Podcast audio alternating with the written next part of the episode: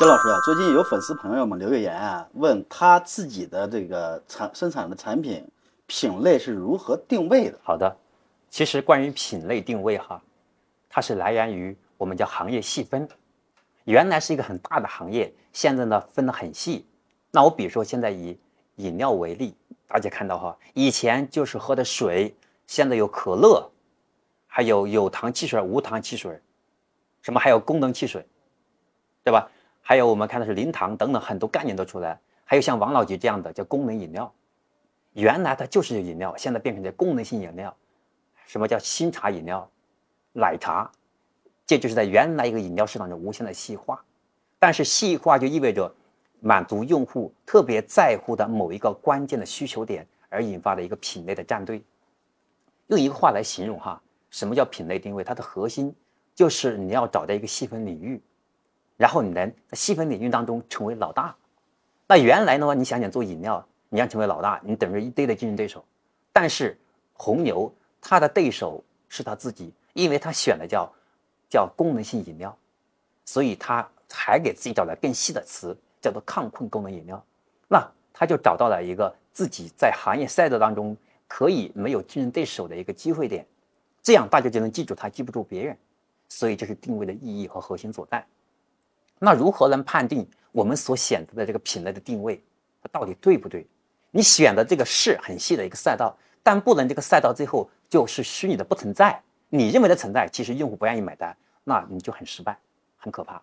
怎么怎么判断？首先，第一，你要从用户的角度，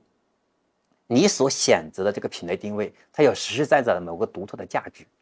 用户能感知到的。第二个哈，核心就是这个品类要有增长空间。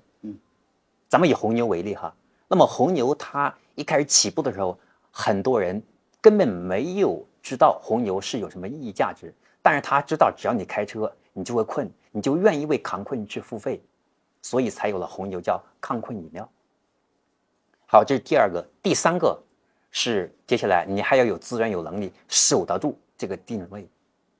所以你看红牛为例，出现了东风特饮、乐虎都在抢抗困功能饮料。但总体而言还是红牛，因为红牛是最早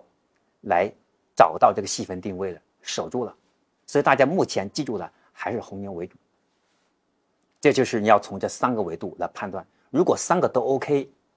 你基本上定位是比较准确的。我现在想用一个完整的案例，我服务的企业把这三个点用完整的案例给你解读一遍，这样的话你更容易知道里面的底层，你也很快能学会用在。你实际的公司发展当中，那我服务的一家餐饮行业的耗材这个行业定位的企业叫易香办，我们所定位的品类是叫餐饮耗材定制平台，叫易香办。那我们我们从三个点来判断我们到底是不是正确的。首先，第一，我们从用户的价值的角度来讲，我们提出了一个全新的理念，叫一箱起订，半日送达。那么在餐饮耗材这个行业当中，别的还没有这么做的。所以，首先用户有需求有价值。第二个，我们再从增品类增长空间来看，那么餐饮耗材定制一定是越来越这个赛道会越来越大。原来我们的中小餐饮品牌它都是叫通货，也就是呢塑料袋上就是不打自己企业的名字，没有品牌的概念。但现在越来越多的企业明白了，没有品牌你就没有议价能力，你就只能打价格战，你卖的越多，你亏的越亏的越多，你的生存越艰难。所以他一定要做品牌，要做品牌就要做定制。所以现在来看，餐饮耗材定制这个品类是处于萌芽的状态，一定会越来越大，一定是个万亿的市场。所以它品类空间增长很大。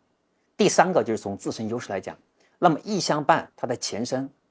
其实是做餐饮的耗材，就是耗材这个包装设计，所以它本来就积累了大量的客户资源，而且很了解这些餐饮中小餐饮品牌的需求。所以是能守得住这个定位的，